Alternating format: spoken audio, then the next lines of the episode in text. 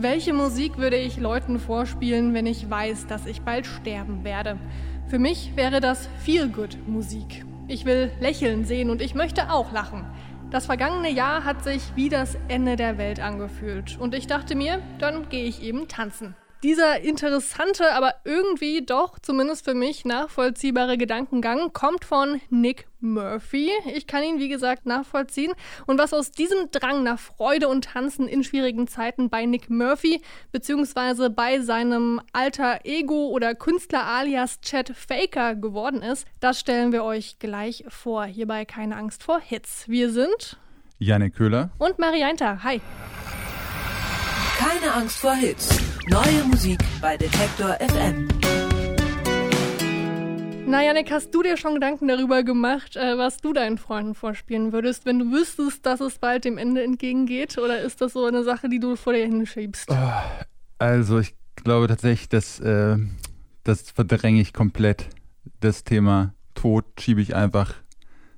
Ist ganz ich glaube noch die nächsten 50 Jahre vor mir her, bis bis man sich irgendwann damit auseinandersetzen muss. Aber ich habe mir da wirklich gar keine Gedanken drüber gemacht. Hm, ich habe schon mal so überlegt, okay, was würde bei meiner Beerdigung laufen? Ich bin noch nicht so richtig zu einem, zu Schluss gekommen. Ich glaube, ich hätte aber auch lieber irgendwie positive Musik als jetzt so eine ganz traurige Ballade oder so. Ähm, dafür möchte ich nicht in Erinnerung ähm, bleiben bei den Leuten. Ähm, genau, ich habe auch schon gehört, es gibt in England wohl so diese Möglichkeit, seine Asche in Schallplatten pressen zu lassen. Finde ich auch interessant. Finde ich irgendwie ganz schön. Dann kannst du die verschenken. Damit vorher. deine Urenkel dich dann auf ihrem ja, oder auf die Musik Plattenspieler. oder die Musik hören können. Dann mache ich noch ein Mixtape, bevor ich abtrete. Das okay, finde ich eigentlich schön. Ja, das könnte ich mir auch ganz gut vorstellen. Da werde ich nochmal drüber nachdenken, wenn es soweit ist. Musik ist auf keinen Fall tot. Im Gegenteil, Konzerte finden wieder statt, sogar Festivals. Das Reeperbahn Festival wurde zum Beispiel jetzt wieder angekündigt für den September. Und es war, fand ich zumindest, eine richtig gute Woche für neue Songs und Alben. Die Alben der Woche. Wir fangen direkt an und checken ein in ein Hotel und zwar in das Hotel Surrender von Nick Murphy bzw. von Chad Faker. Unter diesem Namen ist er jetzt nämlich zurück, nachdem er zwei Alben unter seinem echten Namen, also Nick Murphy, veröffentlicht hat. Das letzte Chad Faker Album, das kam 2014 raus, also schon eine ganze Weile her. Das heißt Build on Glass, war unter anderem auch hier Album der Woche damals. Und eigentlich wollte Nick Murphy dann erstmal gar keine Musik mehr unter seinem Alias machen. Er brauchte wohl erstmal ein bisschen Abwechslung und hat dann, wie gesagt, zwei Alben unter Nick Murphy gemacht. Die waren eher so ein bisschen ruhiger, so in Richtung Electronica, Soul, auch viel akustisch und auch oft ziemlich düster und traurig. Sein letztes Album, das kam vergangenes Jahr raus und hieß oder heißt Music for Silence. Ich finde, der Titel sagt schon ganz schön viel. Ja, und das vergangene Jahr hat ihm dann aber wohl gezeigt, in Trauerbahn nützt irgendwie nichts. Ähm, und deswegen ist jetzt Chad Faker zurück. Hotel Surrender ist hoffnungsvoller und auch tanzbarer und drauf ist auch der Song Get High.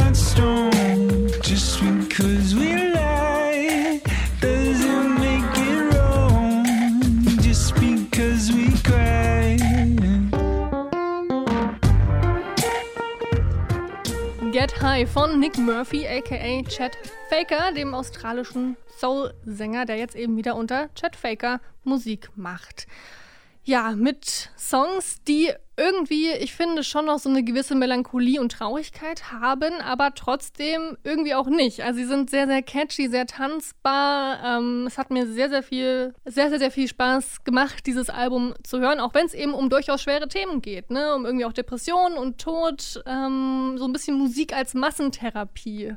So hat er das Album bezeichnet. Ging es dir auch so? Mhm. Wurdest, du, wurdest du therapiert? Ich glaube, ich wurde gestern auch therapiert. Ich fand es äh, richtig gut. Mich haben äh, eigentlich schon die ersten 60 Sekunden des Albums so richtig abgeholt. Also das fängt ja irgendwie so damit an, dass er dann so ähm, über so ein bisschen Soundkulisse anfängt zu erzählen.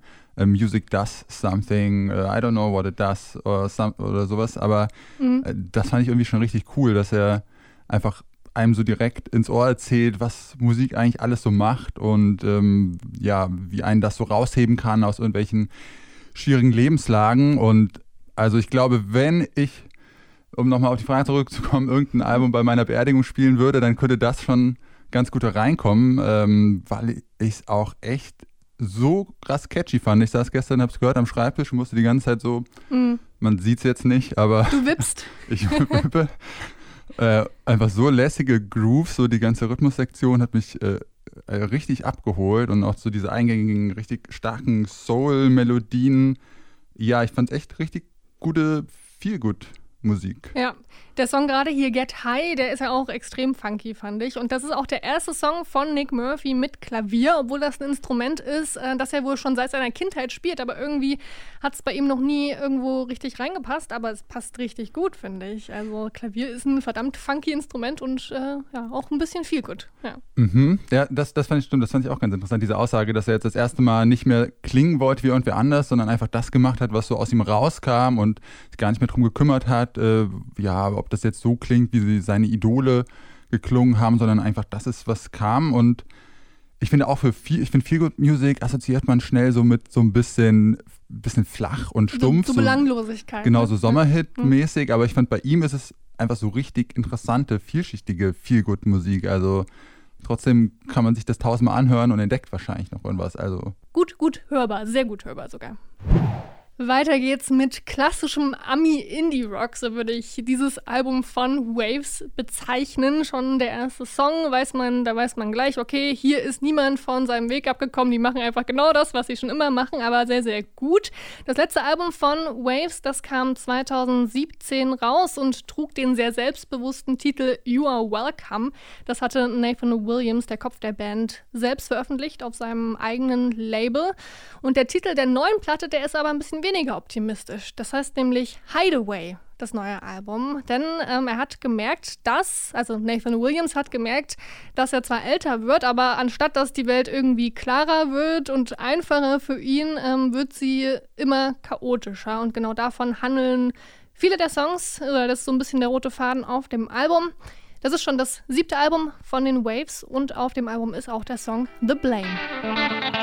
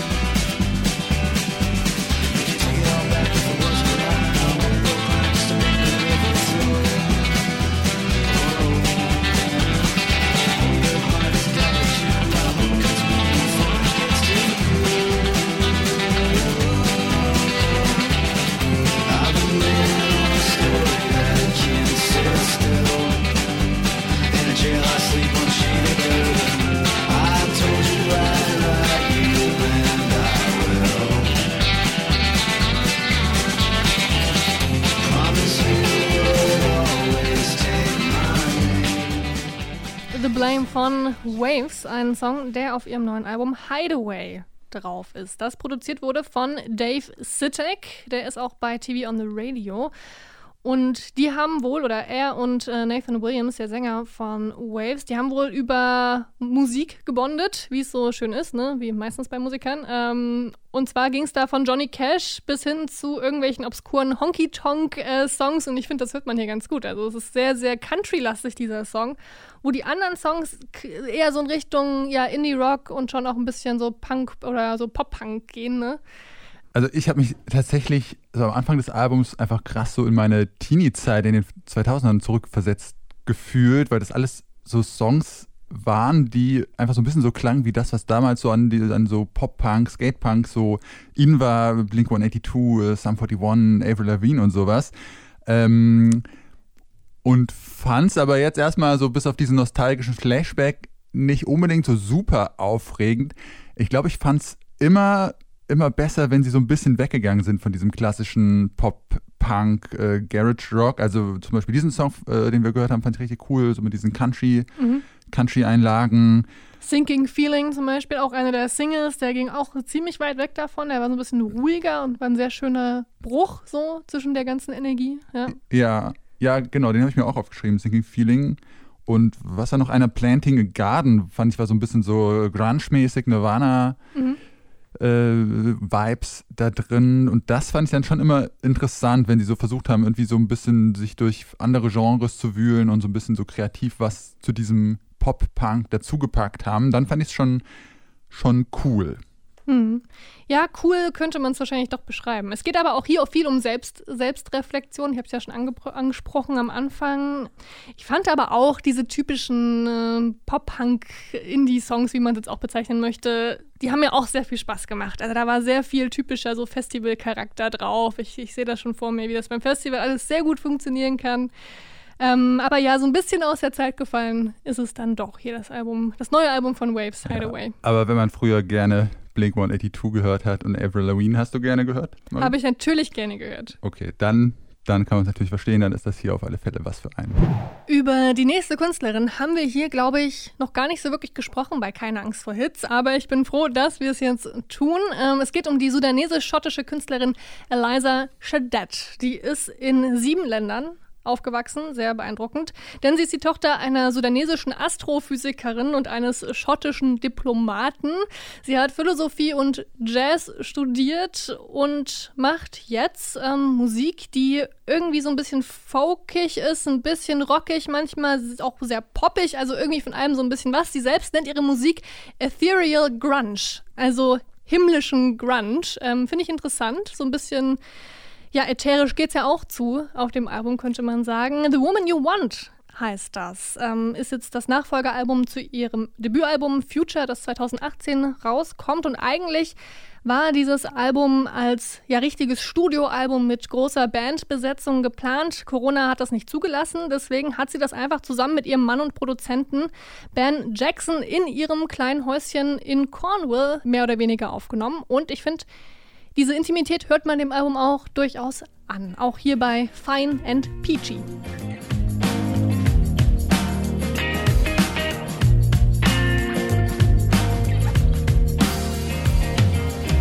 Fuck you, just tell me what you want to say. Instead of screaming with my head for days. Why so long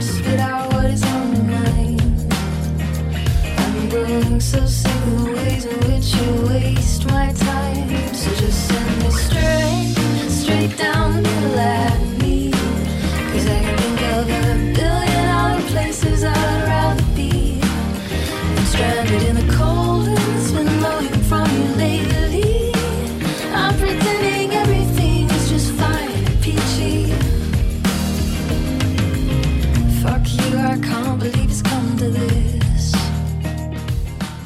And Peachy von Eliza Shadat von ihrem Album The Woman You Want. Folkrock mit sehr viel Emotionen, ähm, sehr introspektiv. Der Song geht jetzt aber doch eher so in Richtung Sweet Home Alabama, oder?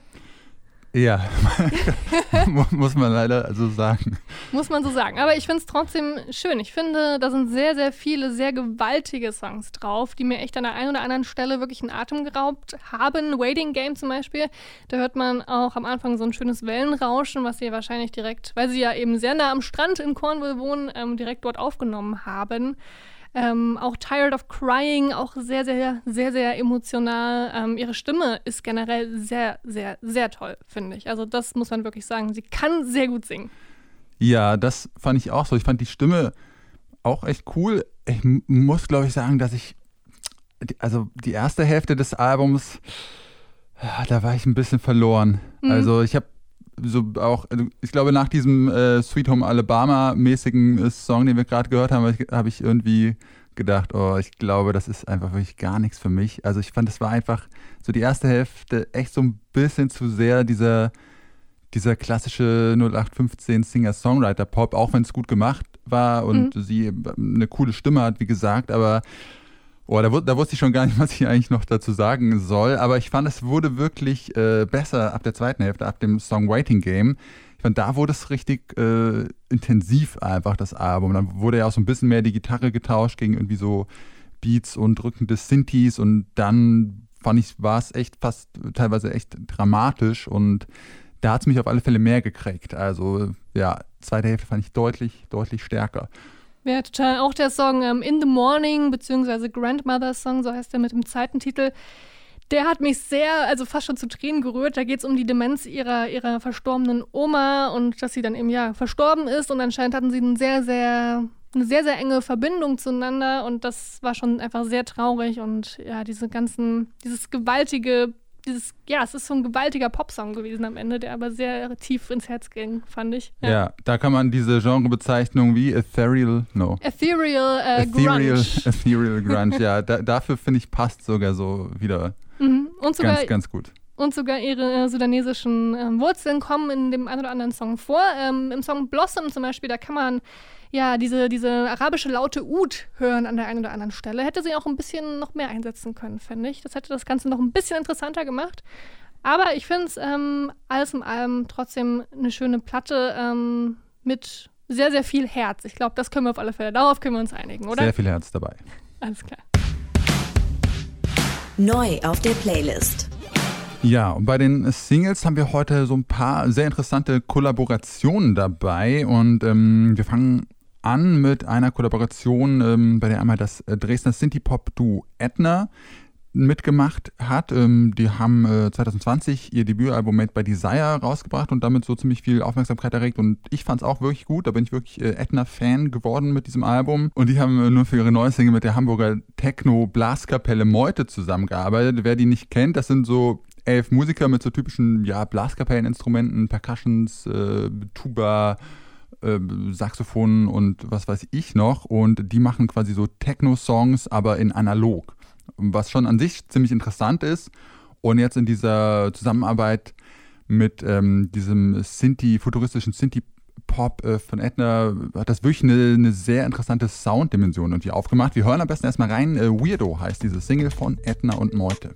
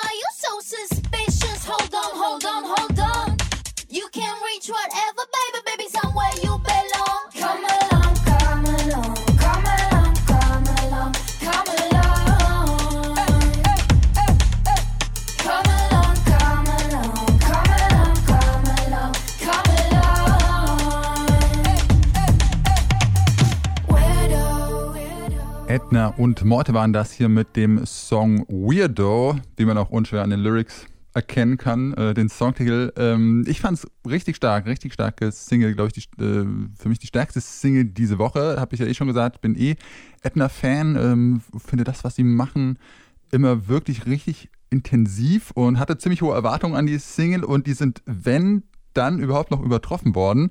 Äh, also ich fand auch den Song echt intens und irgendwie so diese Zusammenarbeit mit dieser, mit diesen, äh, mit dieser elfköpfigen Drumband auch irgendwie krass. Also ein krasser hypnotischer Drumbeat, äh, dass das alles so analog passiert und darüber so Ines Schäfers Effekt verzerrter Gesang, das ist ja so ein bisschen so dieser Signature, Signature Sound-Element von Edna, was das Ganze auch immer so ein bisschen äh, futuristisch klingen lässt. Und ja, es ist auch weird, muss man sagen. Nicht nur, nicht nur die Lyrics, auch der Sound so an sich alles, aber auf eine gute Art und Weise, fand ich. Oder wie, war es dir too, too much Weirdness? Nee, es war mir nicht too much, aber es war auf alle Fälle weird. Ähm, der Titel, der ist auf alle Fälle Programm. Mich hat diese Kollaboration zwischen Meute und Edna total überrascht. Ich hätte das nicht gedacht, dass ich die mal zusammen irgendwie wo höre, weil ich äh, Meute dann doch eher so auch, ja, ja, mit so Festivalstimmung und so, also sehr stimmungsmachend und finde, und das machen sie ja hier auch, ne, aber hier hat es noch so ein bisschen mehr so einen ästhetischen, künstlerischen Wert irgendwie für mich bekommen, ähm, eben auch durch Edna, die ich auch ähm,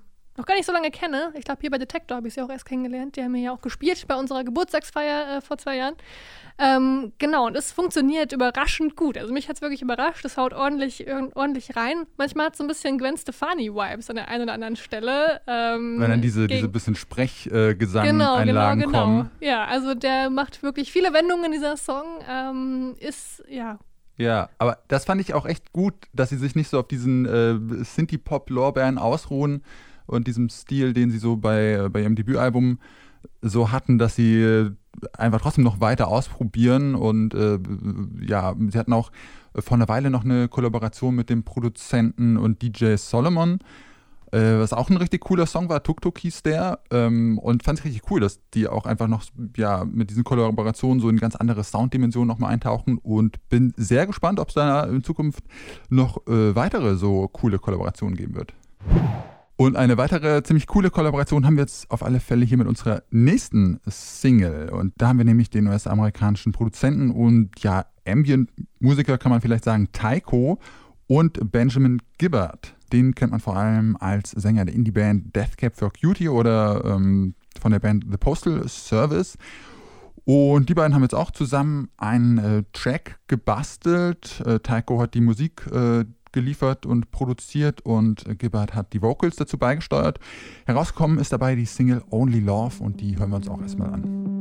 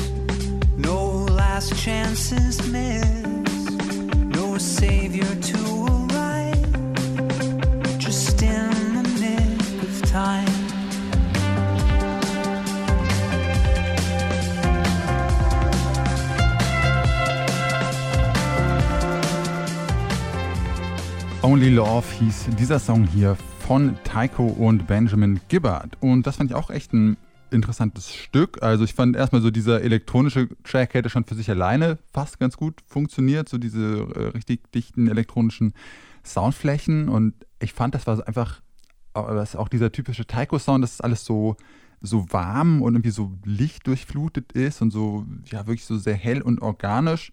Und dazu fand ich, hat dann wirklich Gibberts Stimme richtig gut gepasst, die so da drüber schwebt und dann immer wieder diese Message äh, durchgibt, Only Love will save this place. Ähm, fand ich auch irgendwie auf so eine Art m, sehr interessante Feel-Good-Musik. Auf ein bisschen andere Art als Chet Faker, aber mich hat es auf alle Fälle positiv, positiv gestimmt. Hm.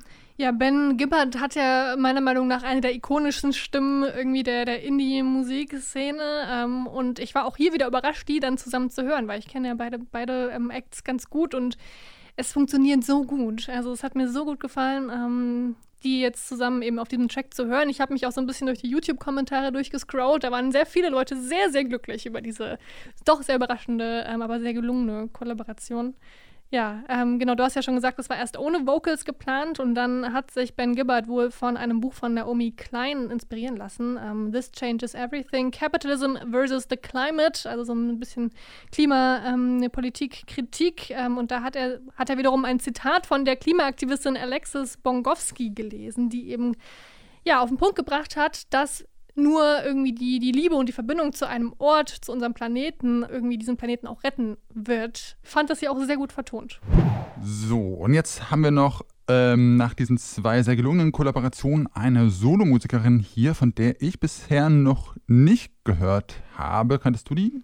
Vorher? Ja, ah, du, du kennst ja alle unsere. ich kenne ich kenne jeden. unsere okay. Nein, ähm, weil man Christine Nichols, Ja. wie du gleich ankündigen wirst, auch aus der Band Prada Meinhof kennt. Und auch als Schauspielerin ähm, und auch hier aus dem Detektor FM-Programm mit ihrer Single 7,04 Euro, ähm, die ich aber weniger gelungen finde als jetzt diesen Track. So, jetzt. Okay, wir kommen da gleich noch hin. Genau, es geht um Christine Nichols. Die ist äh, hauptberuflich auch gar nicht Musikerin, sondern wie du gerade schon gesagt hast, Schauspielerin eigentlich. Die hat ähm, in einer ganzen Menge Filmen und Serien mitgespielt, die ich leider alle nicht gesehen habe. Aber ähm, Fucking Berlin habe ich zumindest von gehört. Oder Beat Beat Hard äh, waren Filme, bei denen sie mitgemacht hat. Wenn sie nicht auf irgendwelchen Theaterbühnen oder am Filmset steht, dann äh, macht sie äh, daneben noch Musik. Zum Beispiel den Song, den wir jetzt hören, Today I Choose Violence.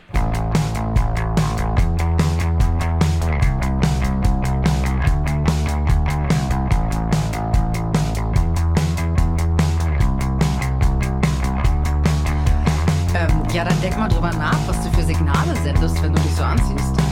Für eine attraktive Frau bist du echt ganz clever. Ey, jetzt sei doch nicht gleich so angegriffen. Ich find's echt mutig, dass du dich mit dem Körper auf die Bühne traust. Du bist halt weiblich. Mann, ey, jetzt sei doch nicht gleich so angegriffen. Heutzutage kann man ja gar nichts mehr sagen, ne? Klar respektiere ich Frauen. Außer Nutten. Die machen das ja freiwillig. Selber schuld. Du musst an deinem Körper arbeiten, besonders an deinen Beinen. Du kommst zu tough rüber. Also irgendwie kommst du nicht tough genug rüber. Du übertreibst. Hey Girl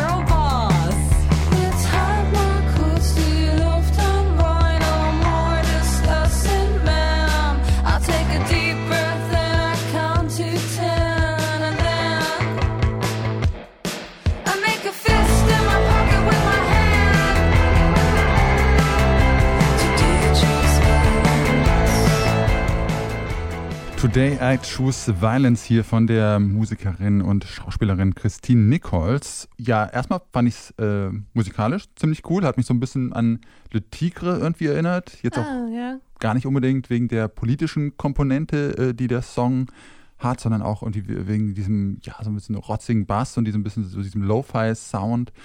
Ähm, das fand ich ziemlich cool und ja, so, dann ist natürlich so zentral an diesem Song äh, die Lyrics und da hat man ja einfach hier das äh, A bis Z der Shovi-Sprüche abgeklappert und ich weiß nicht, ob ich einfach in so einer krassen Bubble lebe oder einfach total naiv bin, aber ich habe wirklich gehört und dachte, nein, so spricht doch heute einfach niemand mehr.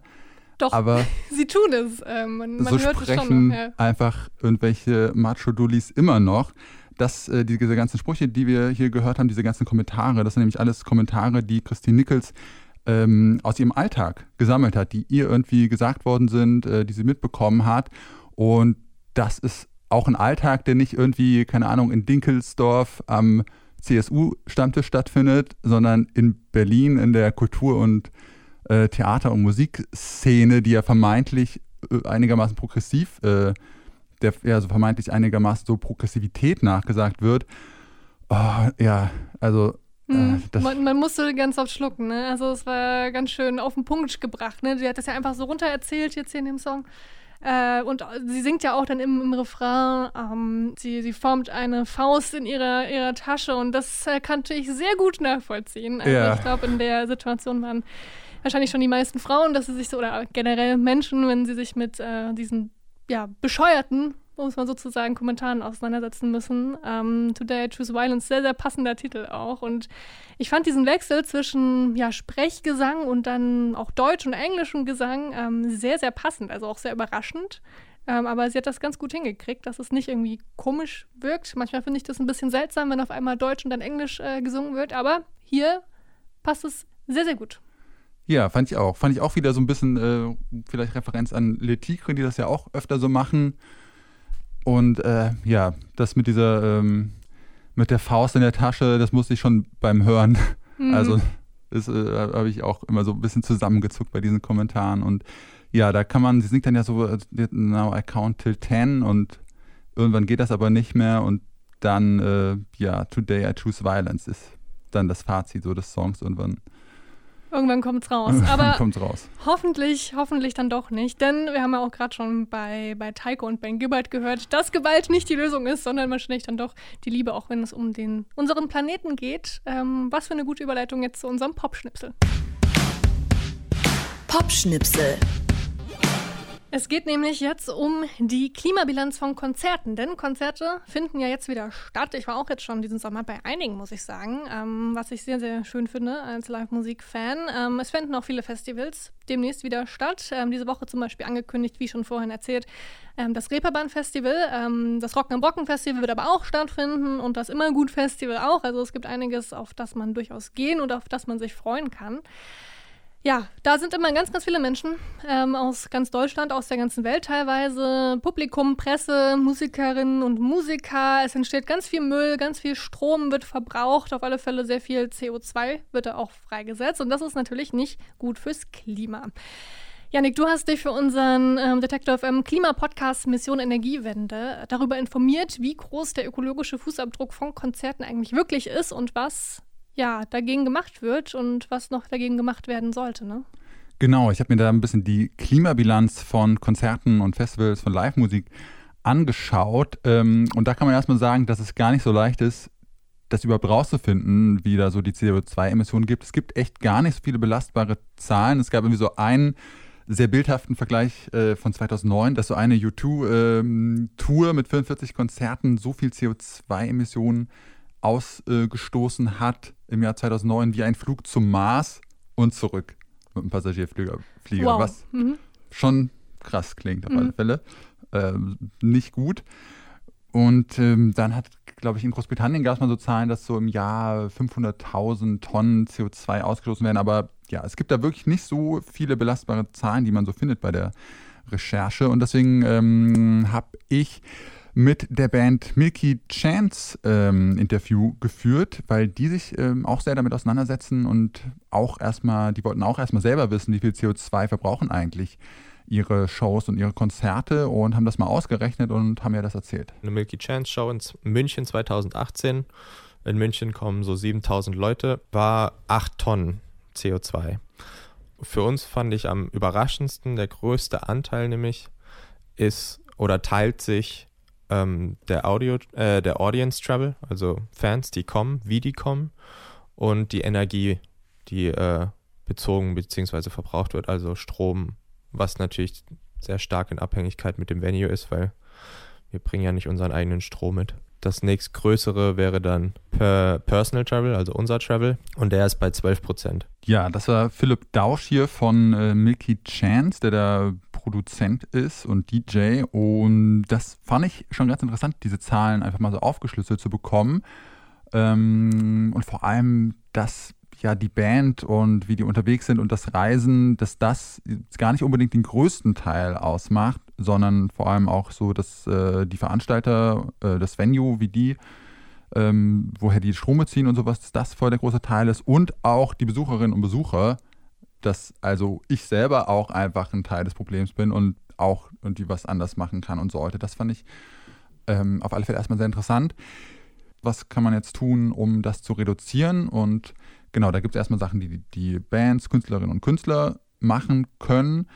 Zum Beispiel ihre Touren besser planen. Dass wir generell jetzt quasi nicht von irgendwie New York nach Minneapolis, von Minneapolis nach Chicago fliegen und dann von Chicago nach LA, sondern eben einmal durchs Land eiern, so mit dem Bus und über die Nacht fahren, das ist natürlich schon viel besser als jetzt fliegen, zum Beispiel. Also genau, dass wir, das fängt schon an mit, wie planst du diese Tour, dass sie quasi komprimiert ist, dass sie auch logistisch Sinn macht, dass, dass du halt, genau, wie fährst du den Plan und das halt, das so effizient wie möglich. Also Effizienz ist ja auch schon sustainable. Ja, also das ist erstmal eine Sache, dass man jetzt nicht irgendwie von Madrid nach Oslo, nach New York und wieder zurückfliegt, sondern die Touren irgendwie so plant, dass das, äh, man die so nacheinander abklappern kann, auch mit dem Bus. Ähm, ja, da haben, wir, haben sie mir noch mh, irgendwie ganz viele Maßnahmen erzählt, die sie so ähm, greifen, so ein Green Rider, dass sie auch die Venues bitten, irgendwie darauf zu achten, dass irgendwie Catering und alles nachhaltiger ist, ähm, beim Merch natürlich. Da frage ich mich, wie die Venues dann reagieren, weil, ne, klar, da würde keiner sagen, nö, äh, Klima ist uns scheißegal, ähm, aber die können ja auch nur so viel machen, wie sie eben machen können und nicht auf einmal einen neuen Stromanbieter nur für das eine Konzert ähm, engagieren. Ähm, interessant. Ich finde es Mhm. sowieso sehr, sehr, sehr, sehr spannend, sich diese, diese, ja, so die Touren sich wirklich mal anzugucken, weil gerade auch in Europa ja da von A nach B getourt wird ähm, und ohne dass ich jetzt irgendjemand was vorwerfen will, weil Bands müssen natürlich touren, um irgendwie bekannter zu werden, um Geld zu verdienen.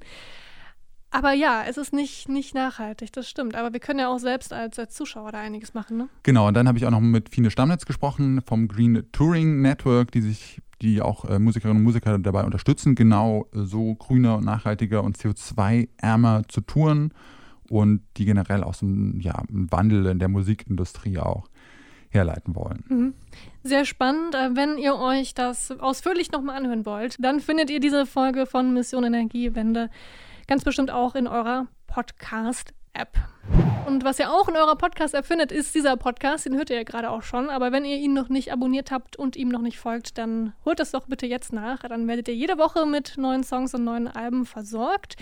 Außerdem findet ihr bei Spotify die Playlist zu diesem Podcast. Die heißt auch Keine Angst vor Hits und da sind alle, alle Songs drauf, ähm, die wir heute hier besprochen haben ähm, und noch ganz, ganz viele mehr, die diese Woche und in den vergangenen Wochen rausgekommen sind. Ähm, wir sagen Tschüss, ich bin Marianne Und ich bin Janik Köhler. und wir wünschen euch ein Happy Music Friday. Keine Angst vor Hits. Neue Musik bei Detektor FM.